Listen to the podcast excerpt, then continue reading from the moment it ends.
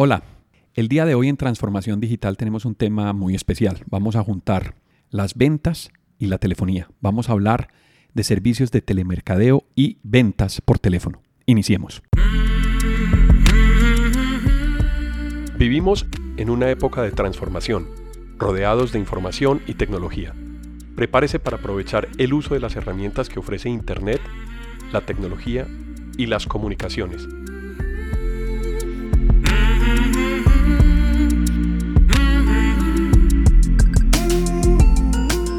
Conózcalas y aprenda cómo usarlas mejor. Bienvenidos.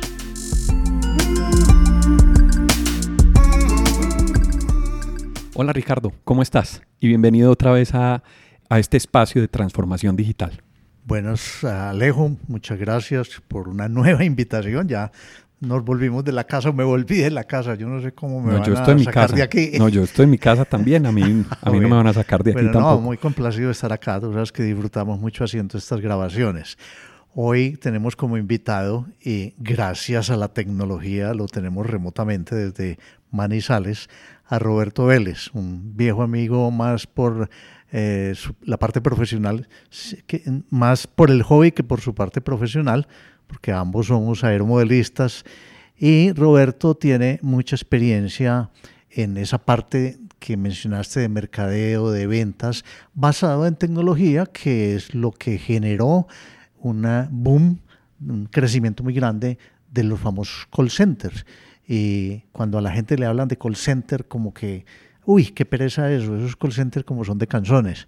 Bueno, no, no me voy a adelantar. Vamos Ese va a, ser el tema de hoy. Sí, vamos a adelantar, eh, vamos a, empezar diciendo que precisamente esa tecnología en comunicaciones permitió la creación de los call centers y hablemos un poquitico sobre la historia. Roberto, buenos días y bienvenido. Ricardo, Viejo amigo, Alejandro, buenos días, ¿cómo les va? Gracias por la invitación. Roberto, muchas gracias por acompañarnos en este espacio de transformación digital. Es un gusto tenerte aquí. Estamos contigo el día de hoy haciendo precisamente este podcast entre Medellín y Manizales, utilizando precisamente la tecnología para transmitir tu voz y grabarla aquí y poderla reproducir. Muchas gracias por estar tratando con nosotros este tema que tanto conoces y que tanta luz nos puedes dar sobre las cosas que podemos hacer con la telefonía y sobre todo con las actividades humanas alrededor de las ventas. Nada, es un placer. Qué rico charlar con ustedes sobre el tema. Bueno, ¿cómo empezó esa, ese conocimiento o ese, esa experiencia tuya en la parte de, de, ventas, de telemercadeo, que pienso y como lo dije ahora, se ha dado en muy buena parte gracias a esa tecnología de la telefonía que permitió la creación de call centers. ¿Cómo arrancó eso, Roberto? Una historia un poquito larga. Yo tenía una con muchos amigos aquí una empresa de televisión por cable, cuando montábamos parabólicas por allá en los techos de los edificios hace un mundo de años. Cuando salió la reglamentación en Colombia, nosotros no íbamos a cumplir. Entonces resolvimos vender esa empresa y se la vendimos a EPM, que había acabado de entrar a Manizales comprando Emtelsa, que era la empresa, la empresa de telecomunicaciones del municipio. Entonces se lo vendimos a EPM Manizales y en la venta eh, iba yo. Era el compromiso de quedarme manejando eso.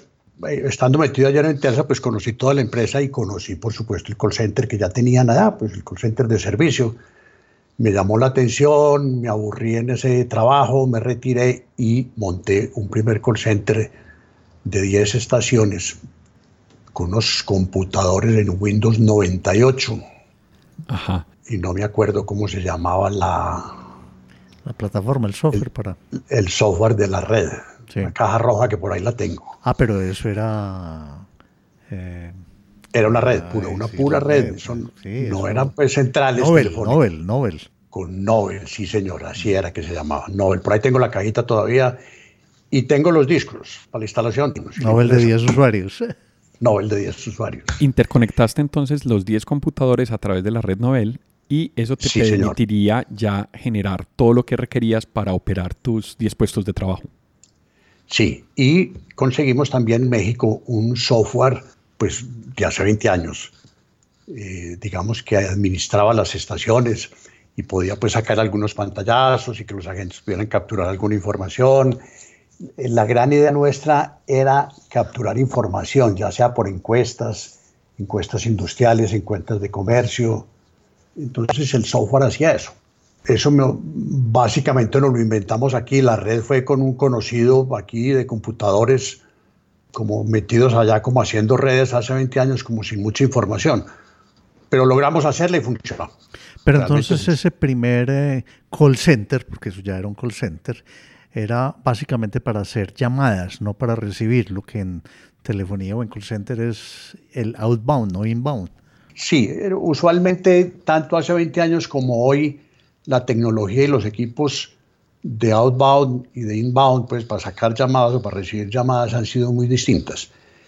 En el caso nuestro, que estábamos arrancando con tres pesos y con ingeniería nuestra, por decirlo de alguna forma, pues eh, el tema de recibir llamadas era como medio misterioso.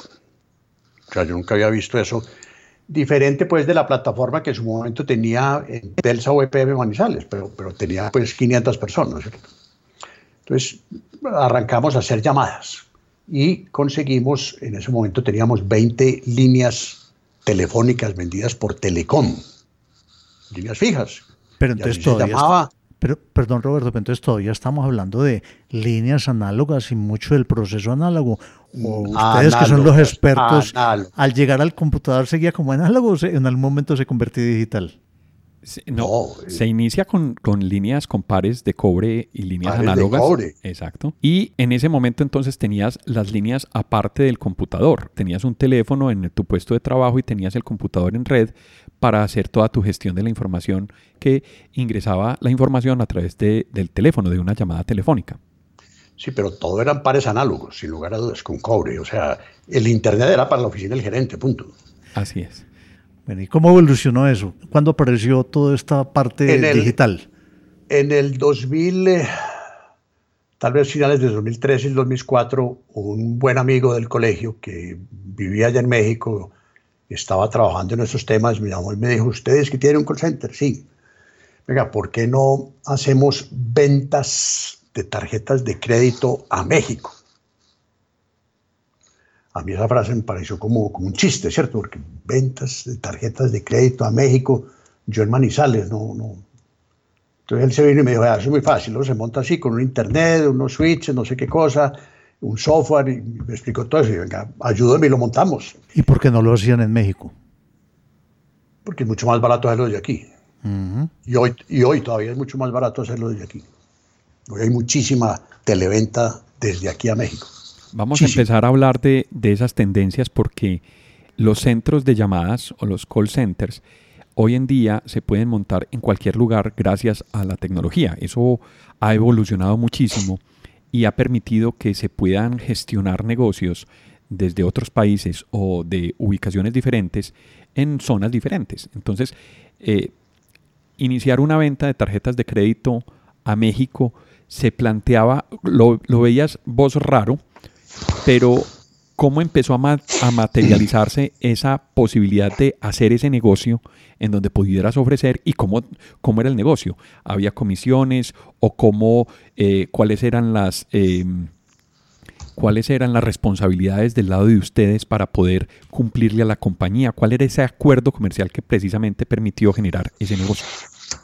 A ver, te resumo una historia muy larga cuando a uno le dicen, venga, vamos a empezar a hacer llamadas a México a vender o a colocar, como se llama en el mercado, a colocar tarjetas de crédito. Entonces dije, listo, yo no sé cómo se hace eso, usted me ayuda, pero pues mi primera reacción fue irme para, para Telecom, de que yo conocía ya mucho la gente, y dije, venga, necesito llamar a México. Entonces, para una lista de precios para llamar a México, pero pues de unos precios absolutamente absurdos, ¿cierto? Claro.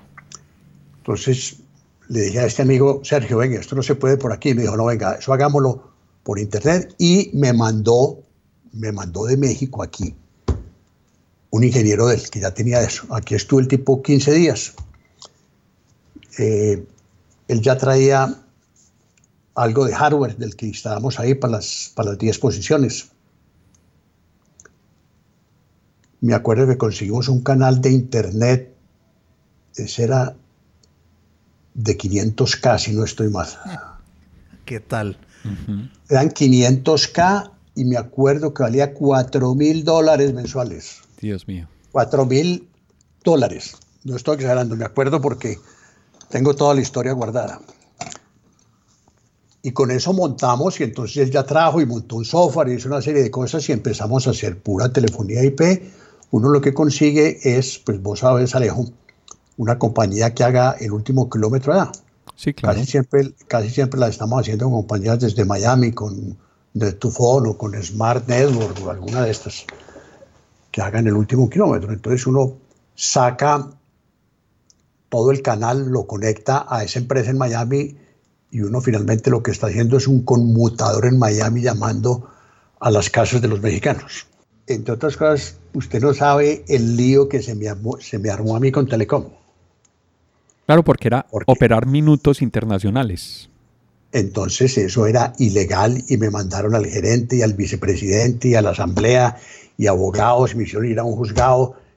o sea, me persiguieron a muerte. Claro me persiguieron porque eso era ilegal, eso no se podía, eso era, era hemos dicho, era el Uber de, de la época. Ah, ya veo quién fue el que fue quien empezó a acabar con Telecom.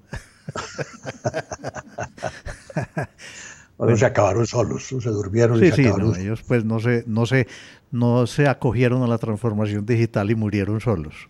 No se dieron cuenta. Para que le demos contextos a los oyentes, ¿quién era Telecom? en ese momento. Sí, porque la, la, juventud posiblemente no oyó nunca la palabra telecom. Telecom era la compañía de teléfonos del gobierno, del Estado colombiano. Las llamadas a larga distancia eran reservadas al Estado y solamente empresas estatales o con licencia del Estado podían vender el servicio de larga distancia, que en ese momento eran Telecom, después entró ETV de Bogotá, y después entró Orbitel, que era el 05 de, de PM de allá de Medellín, ¿cierto? Correcto. Llámese larga distancia, eran llamadas nacionales de larga distancia y llamadas de larga distancia internacionales. Ese era el rol de Telecom, ofrecer ese servicio. Y las llamadas a los pueblos dentro de los departamentos, una cosa que llamaban local extendida, que eran carísimas también. O sea, de Manizales llamar, digamos, a Salamina, eso valía no sé por qué, pero, pero eran, eran, muy costosos lo que ellos llaman el local extendido. Más, caro, más caro que llamar a Miami. Teníamos un minuto de, llamada telefónica muy costoso. Absurdamente costoso era. Pero, pero eran los monopolios, entonces los monopolios hacen eso y después cuando les aparece la competencia, caso Telecom, no fueron capaces de adaptarse ni de entender ni de abrir los ojos y cuando se dieron cuenta no había nada distinto de cerrar eso. Ya, ya, ya para qué. Bueno, entonces estábamos retomando el tema, nos estabas explicando que por fin lograste empezar a hacer uso de telefonía IP. En ese momento, los dispositivos de telefonía IP permitían que las llamadas puedan ser generadas desde Manizales y salieran por líneas en Miami. Eso fue lo que lograste con esa telefonía IP. De acuerdo. Muy bien. Y ya teniendo esas llamadas en Miami, el minuto a México era mucho más barato que el que te ofrecía Telecom como una octava parte de lo que ofrecía Telecom en ese momento. Hoy día mucho menos, pues cada vez baja más de precio y tú lo sabes. Correcto. Pero en ese momento era como una octava parte del costo. Entonces, pues era... Valía la pena hacer el proceso de instalación. Roberto, pues entonces arrancaste una compañía de call center en Manizales, estamos hablando ya de 20 años. ¿Y en qué momento se vuelve Manizales un centro tan importante o una ciudad tan importante y, también el por qué en los call centers, no solamente en Colombia, sino en el mundo. La verdad es que eso fue, eso fue cuando estaba Juan Manuel Llano de gerente de Emtelsa, que fue cuando se hizo el negocio entre Emtelsa o municipio de Manizales y EPM. A EPM le vendieron toda la empresa de teléfonos sin el call center. Por cualquier motivo, eh, Juan se le ocurrió que se podía hacer buen negocio y decidieron montar un call center grande para vender eh, servicios. Ya como todavía como en Telsa, municipio de Manizales, la telefónica ya era EPM. Pero entonces en Telsa se quedó y se quedó pues básicamente desarrollando el negocio de call center y montaron después una cosa que se llama People Contact, pues hoy en día es eh, del municipio de Infimanizales, pero ese eh, People Contact debe tener hoy alrededor de 10.000 estaciones. Tiene dos o 3.000 en Bogotá, pues, y tiene como 1.000 en Pereira, pero, pero son algo como 10.000 estaciones. De ahí que con una empresa tan grande, pues hay mucha gente que ha entrado y ha salido. Por supuesto, People ha preparado muchísima gente y supervisores y controles de calidad y jefes de campaña y toda esa cantidad de gente que requiere y muchos de ellos han decidido poner call center, unos más pequeños, otros más grandes, otros más malos, muchos los han cerrado, pero, pero eso hace que ese negocio de call center en Manizales sea muy importante para el tema del empleo. Sí, puede que no tenga el, el, número de puestos más grande de la ciudad de Colombia, pero relativo a su población creo que es la que tiene una relación más alta en toda Colombia. Yo no conozco cifras, pero estoy seguro porque Manizales tiene algo como 500 mil habitantes, Manizales y Villa María, y aquí puede haber cerca de 8 mil o 9 mil puestos, estaciones de trabajo. Es gigante. Uno, es dos turnos. O sea, la proporción es descomunal. ¿Y cómo es la posición de mm, no solamente Manizales, sino tomémoslo como Colombia comparado con otros países? Porque entiendo que ya sí han surgido algunas competencias grandes creo que en Costa Rica y lógicamente pues en la India, pero Colombia sigue a nivel mundial siendo un centro muy importante de call centers. Yo creo que sí, yo creo que sí. En el tema de las televentas es, es bien importante, es bien grande. Hablo de algún mercado que conozco como es el de México, pues con bancos y compañías de seguros y, y los brokers mexicanos, algo de los españoles. Eh, el tema de las televentas sí. Yo creo que en el inbound, a recibir llamadas, pues como hoy lo pueden recibir en cualquier parte del mundo y el usuario no se da cuenta, yo creo que ese es un tema que básicamente lo ponen donde la mano de obra sea más barata, punto. Y es ahí donde salen los problemas, ¿no? Pero, pero sí sigue siendo, sí sigue siendo una fuente de trabajo enorme, enorme de grande. Entre otras cosas, con un costo bueno, si uno va a montar una fábrica, pues uno, se gasta varios cientos de millones de pesos para armar un puesto de trabajo industrial. Y, y, usted, Alejandro, sabe que montar un puesto de trabajo de un call center no pasa de 3 mil dólares, 500 dólares por puesto de trabajo. E industrialmente es un problema de 100 mil o 150 mil dólares. Si uno montar una industria. Claro, claro, es muy importante es un enorme generador de mano de obra. Enorme, es gigante. Roberto, empezaste a diferenciar las actividades de un call center como primero tráfico inbound, que es recibir llamadas, tráfico outbound, que sería hacer llamadas.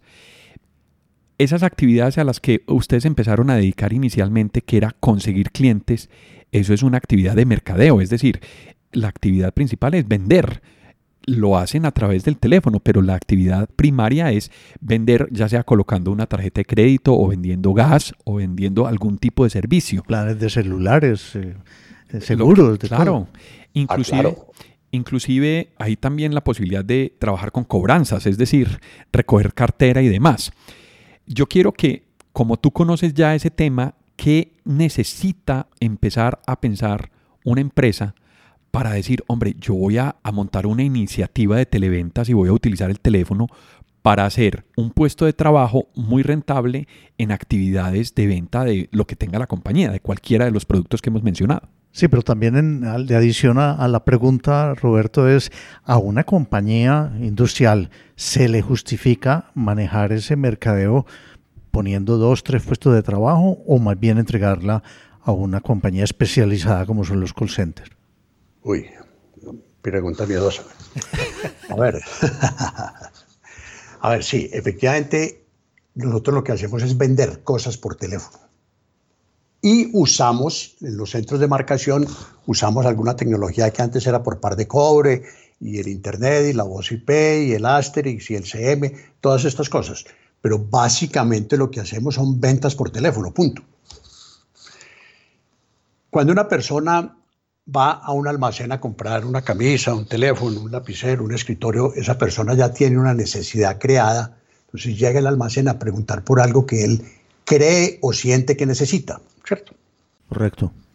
En el caso de los call centers, lo primero que hay que arrancar, y por eso estamos dedicados a las televentas y al, al mercadeo, hay que arrancar es llamar a un señor que está probablemente en su casa, o probablemente ocupado o haciendo la siesta, a crearle la necesidad de algo. Y es ahí donde arranca el tema de la televenta. Por eso la preparación en el tema de los agentes de televenta es muy distinta al inbound y al outbound, porque los que vamos a vender por teléfono estamos, llamamos primero a crear una necesidad de una tarjeta de crédito, de una televisión, de cualquier cosa que necesite. Le llamamos a crearle una necesidad. Luego buscamos la forma de satisfacerle esa necesidad que le acabamos de creer, de crear, y luego cerramos la venta. Entonces sí es un hecho que estamos dedicados es al tema de ventas, utilizando como herramienta tecnológica pues los call centers de pares de cobre y hoy en día la telefonía IP para el mundo entero. Con toda la telefonía IP con todas las centrales en la nube, donde ya pues uno en los call centers no necesita servidores físicos, casi nada. Pues uno puede ofrecer servicios de televenta al mundo entero, donde la limitante ya son los idiomas.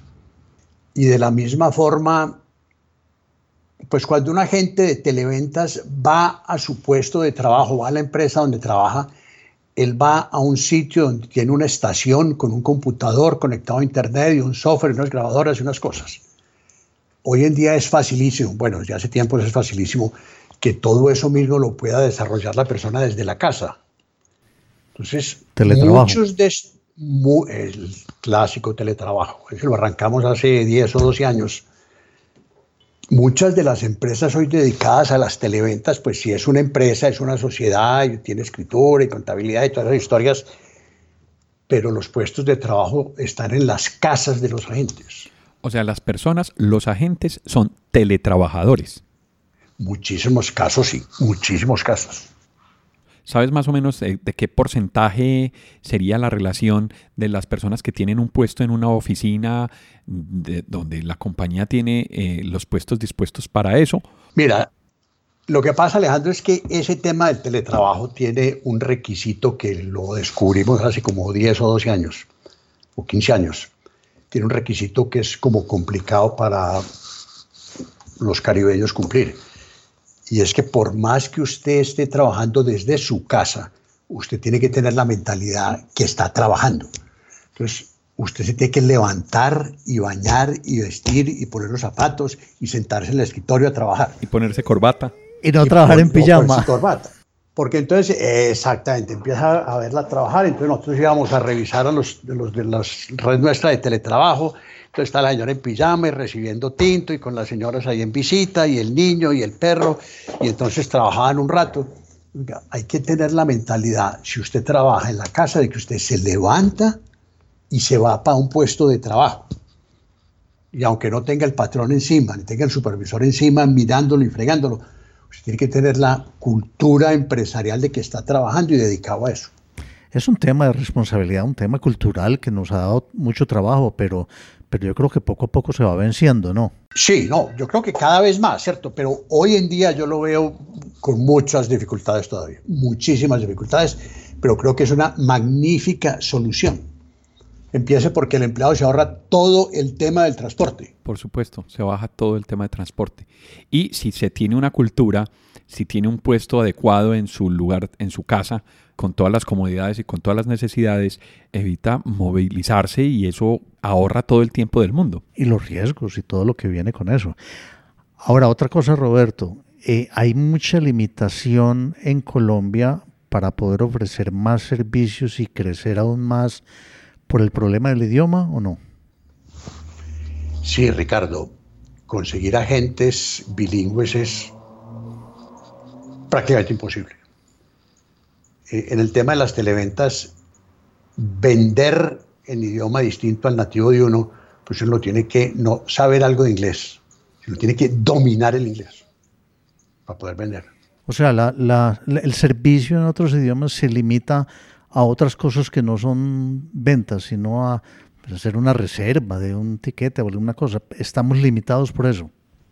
Sí, hoy en día pues la limitante básicamente es el idioma, porque pues ustedes más que nadie saben que por el tema de comunicaciones eso es absolutamente transparente, comunicar cualquier lado, con cualquier lado, para cualquier persona, casi que en cualquier dispositivo, pues, pero, pero sigue siendo eh, la torre de Babel, los idiomas los que nos ponen limitaciones.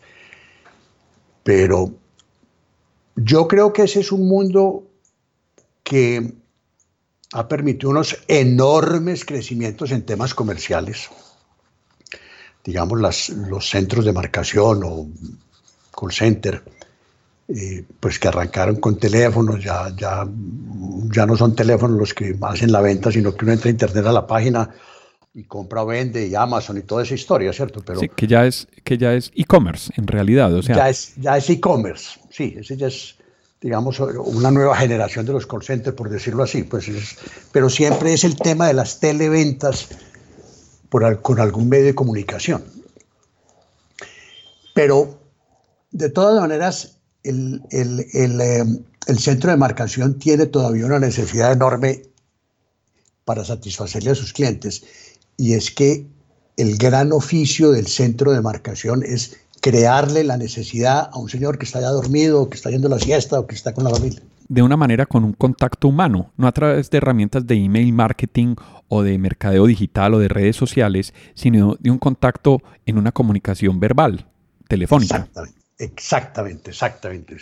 Lograr llamar al señor y en los primeros 20 segundos captarle la atención para que no te cuelgue la llamada y en el primer minuto tener al cliente ya como dándole vueltas en la cabeza a que él de pronto sí necesitaba otra tarjeta de crédito. Bueno, pero entonces ustedes mm, me corrigen, pero me están poniendo a pensar que durante muchos años el desarrollo de los call centers era basado en la tecnología. La tecnología llegó a un punto en que ya es irrelevante, ya la tecnología es tan buena que ya no nos preocupamos, ya lo que importa en un centro de marcación o call center es cómo manejo yo el contacto con el cliente y preparar mis operadores para que lo hagan bien, porque ya, según veo, la tecnología pasó a otro plano.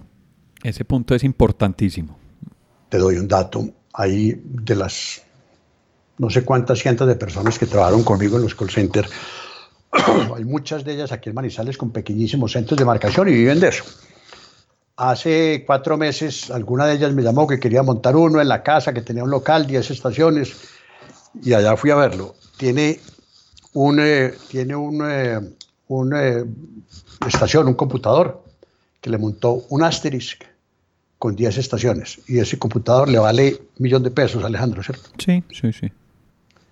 Y montan un Asterisk y, y compran unas diademas y contratan un internet que ya la gran mayoría de las veces el internet que llega a las casas es supremamente bueno y unos anchos de banda mucho más que suficientes, porque pues ya todos esos software de, telefonía tienen unas compresiones altísimas.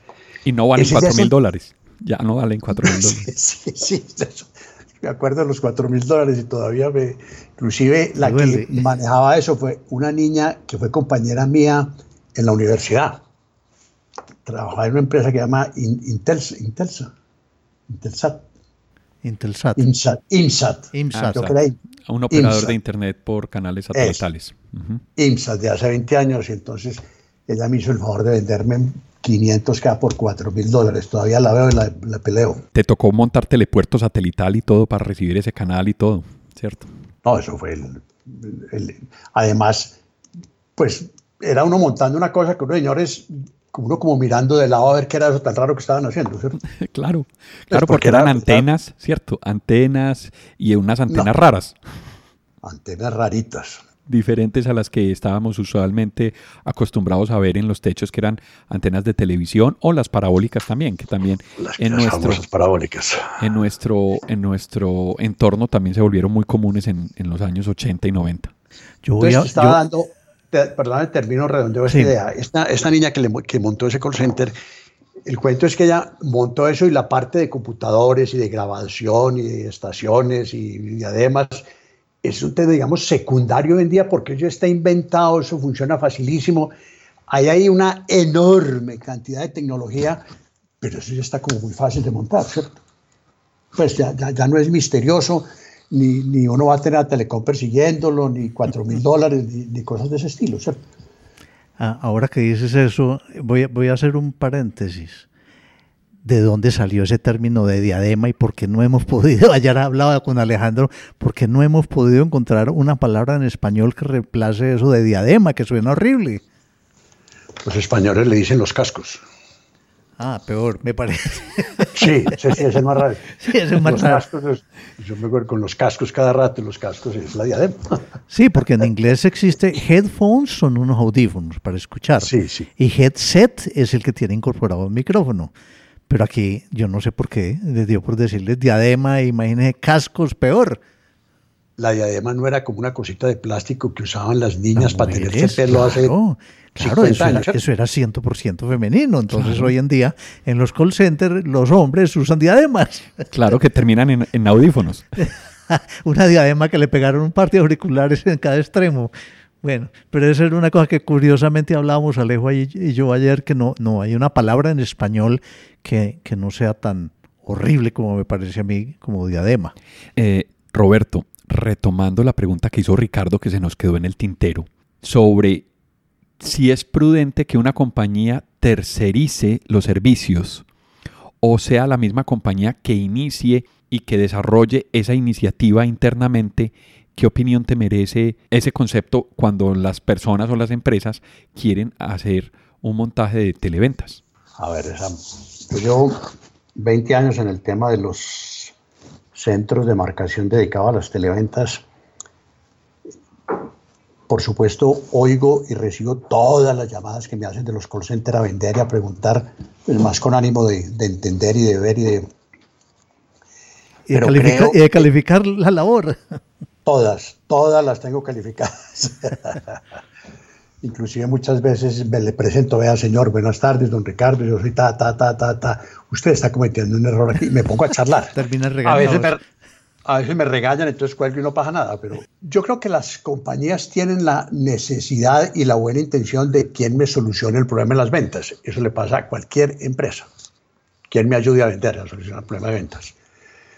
Digamos que las televentas con mucho entrenamiento, yo creo que es válido contratarlas, fácil contratarlas y con mucho éxito se pueden contratar para que centros de marcación ayuden a las ventas, las ventas en frío, a crearle la necesidad al cliente, toda, toda la historia y la teoría de la televenta.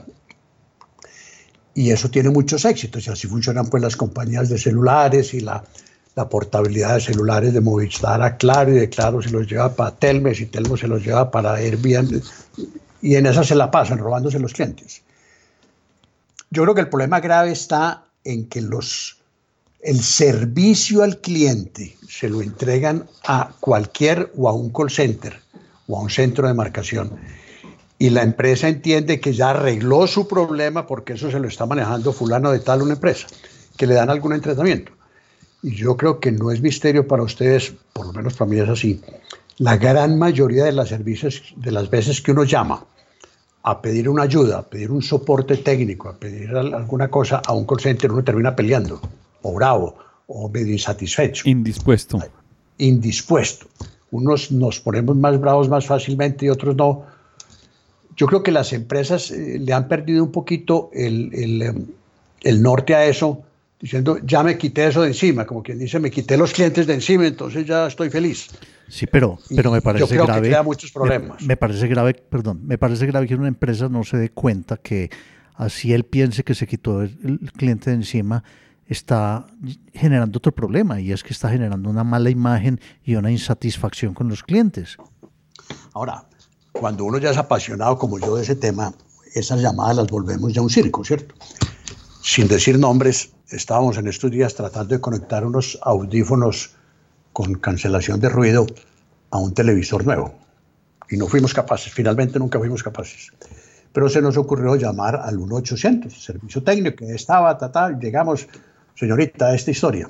Estuvimos 45 minutos y la conclusión que sacaba la señorita era, es que algo debe pasar desde que no conecta. Muy buena conclusión después de "Sí, 45 sí, minutos.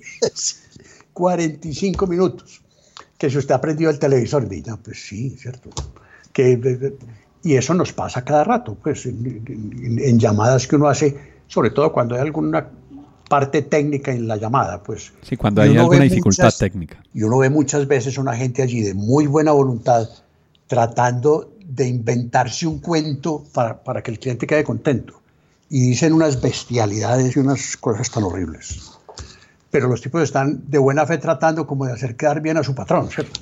Muchas veces porque mm, de parte del dueño del problema no existió la responsabilidad de darle las herramientas o la información suficiente para resolver la situación o el problema. Porque es que él entendió que ese problema ya no es de él.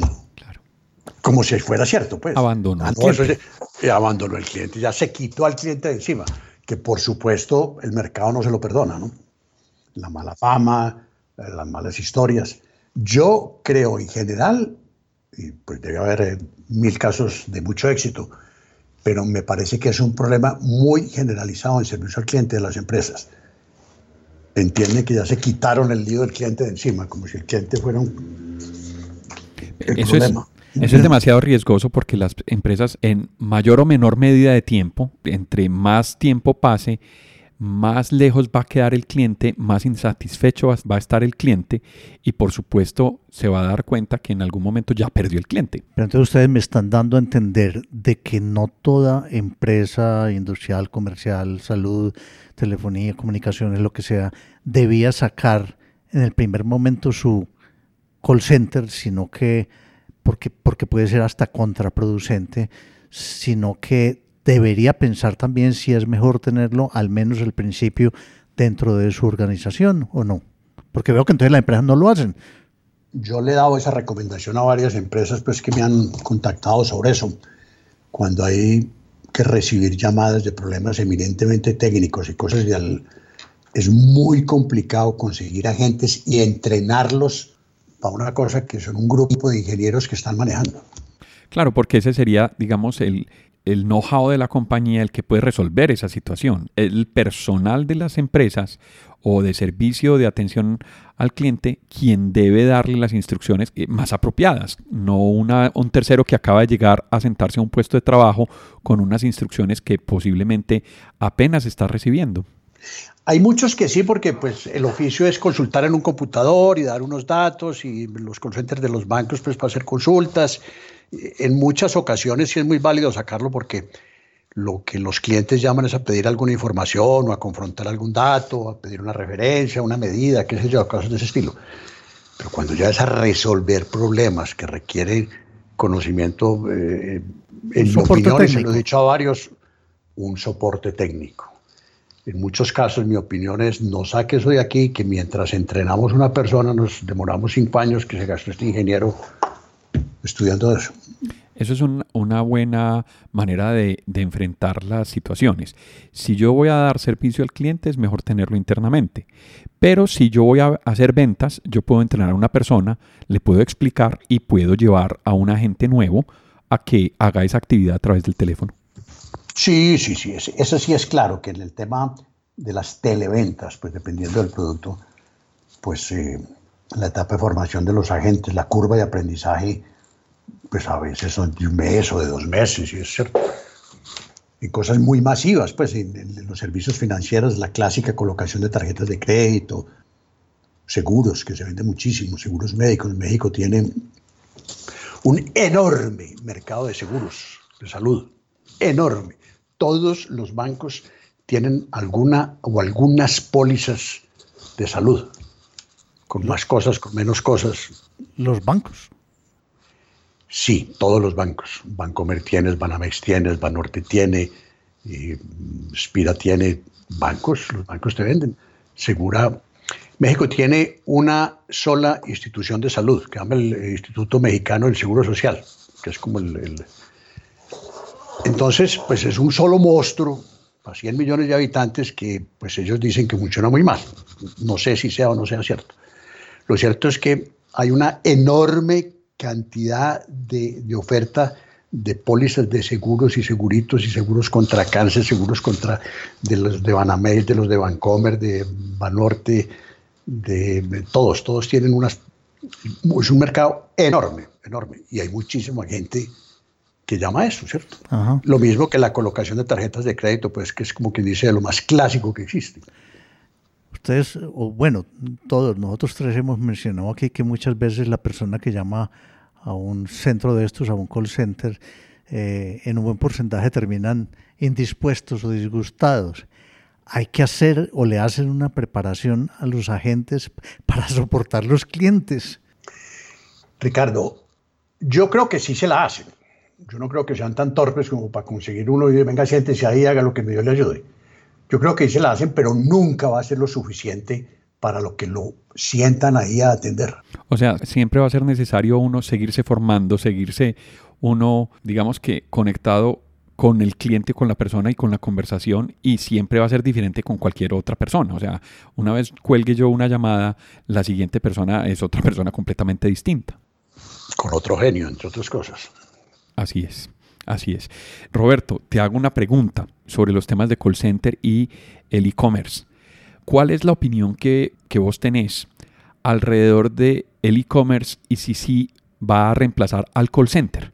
¿Habrá sustitución a través de medios digitales o siempre se tendrá la necesidad de un contacto telefónico para, para resolver un problema, una situación o, o, para inclusive vender?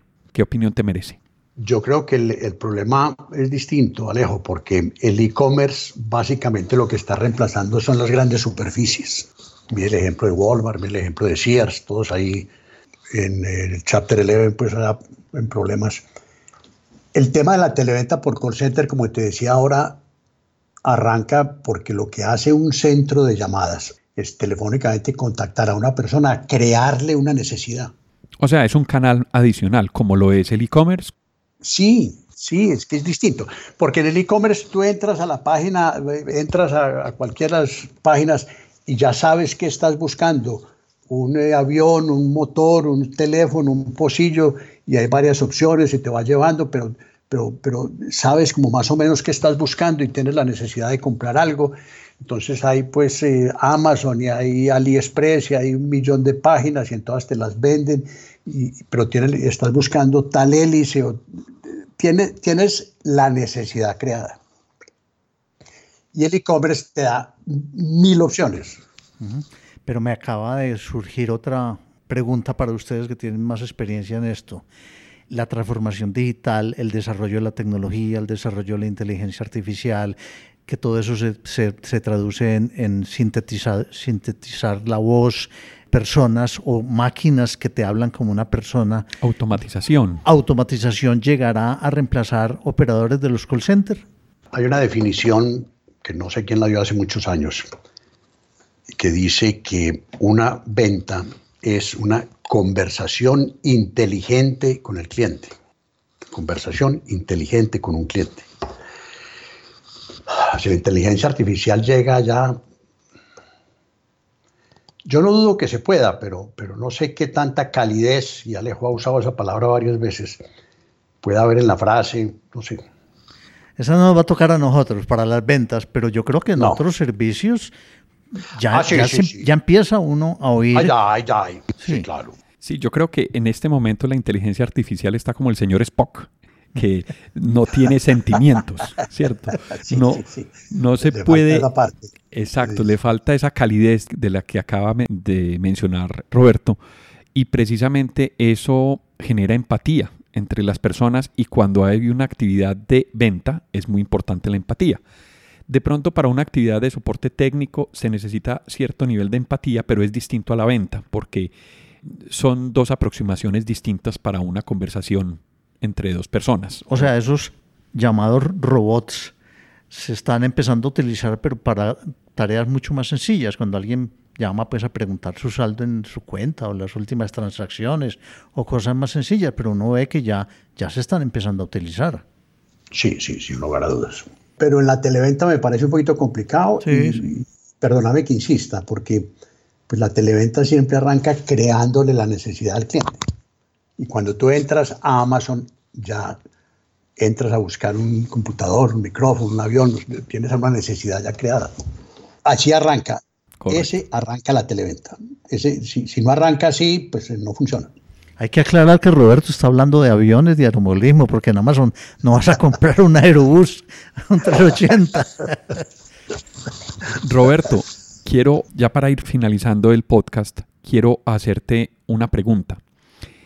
¿Qué tiene que tener en cuenta una empresa para empezar a formar su área de televentas? ¿Qué le recomendarías a una empresa para que no cometa esos errores que son los que comúnmente has visto? ¿Qué información al respecto nos podrías dar? A ver, hay una cosa que por donde fallamos cada rato es el tema de las bases de datos de dónde llamar. Y ya ahí se abren dos enormes campos.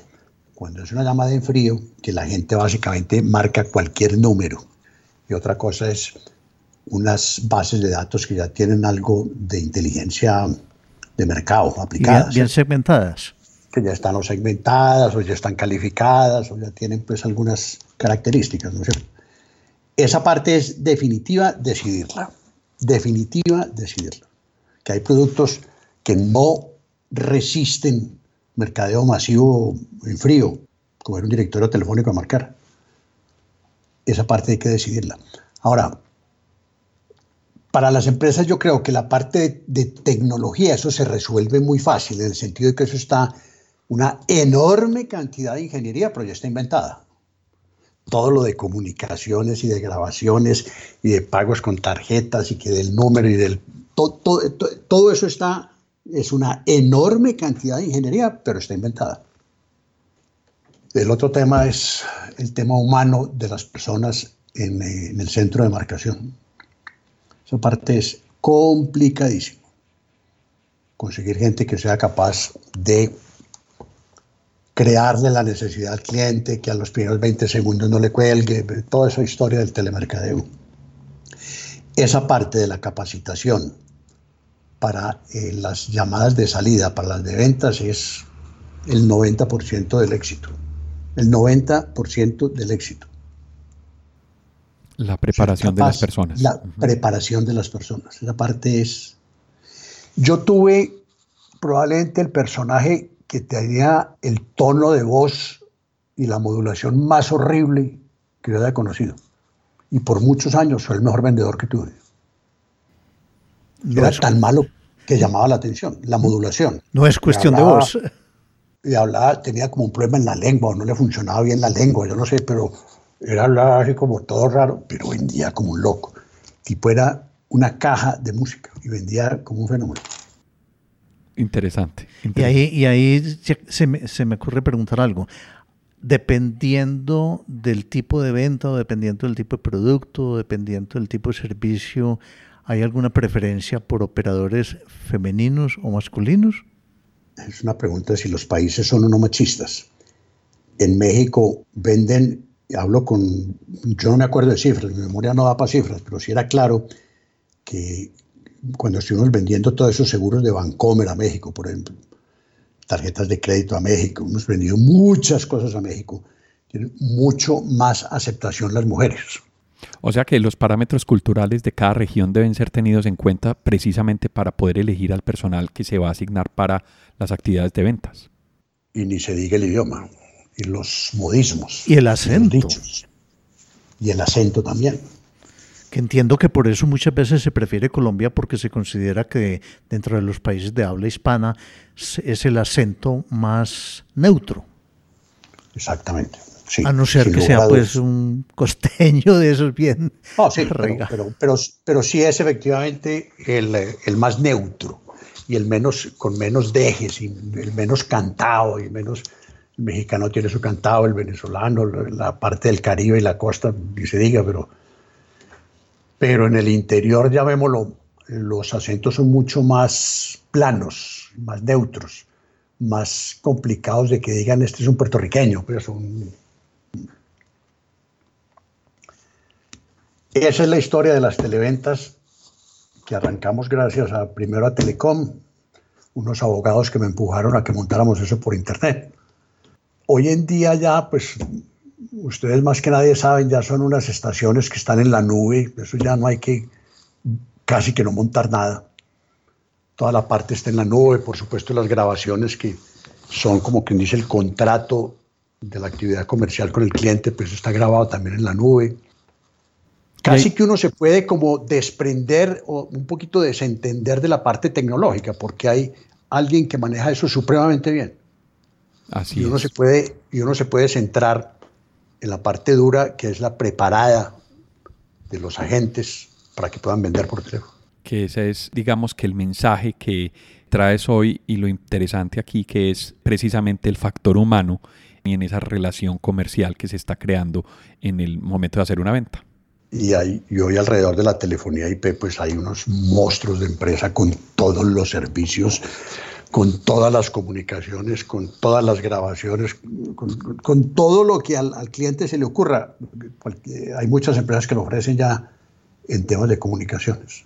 Así es. Como es. eso, casi que cualquier cosa que a uno le pregunten o pidan, uno puede decir, sí se puede. Sí, ya cada vez eh, los requisitos de tecnología están más cubiertos. Roberto, ha sido una conversación muy grata y ha sido buenísimo tenerte aquí en este espacio de transformación digital. A ti, muchas gracias por acompañarnos. Ricardo, muchas gracias por aquí acompañarnos también en transformación digital. No, Alejo, con mucho gusto y muy bueno haber tenido a Roberto eh, aquí fuera de micrófono te voy a proponer otro tema para que grabemos con Roberto. O sea, Roberto, te despedimos por ahora, pero esperamos pero espero tener... que no sea la, la, primera y la última, ni la última. A ustedes, qué rico. Dios les pague. Muchas gracias por este rato tan, tan rico de charlas alrededor de la tecnología y de la historia de lo que hemos vivido. A vos, Roberto. Dios muchas gracias. Muchas gracias. Estés bien, Alejo. Hasta luego. A ustedes que nos acompañaron en este espacio de transformación digital, muchas gracias y nos vemos en otro momento. Hasta pronto. A quienes nos escuchan y nos acompañaron a lo largo de este episodio, muchas gracias por estar en Transformación Digital. Recuerden que pueden escribirnos por correo electrónico a la dirección alejandropelaesr.gmail.com. También pueden visitar nuestra plataforma ingresando a la dirección https apelaes.podbean.com. En la aplicación de Podbean pueden dar clic a me gusta y dejar sus comentarios. Este podcast está disponible en las plataformas de Apple Podcast, Spotify, Google Podcast, Deezer, iBox, Stitcher, además de la aplicación de Podbean. También cuéntenos qué temas quisieran escuchar en eh, futuros episodios. Si les gustó el tema y si quieren apoyarnos en transformación digital, por favor compartan este episodio con sus amigos y con las personas a quien les puede interesar estos temas. Esto fue Transformación Digital. Hasta pronto.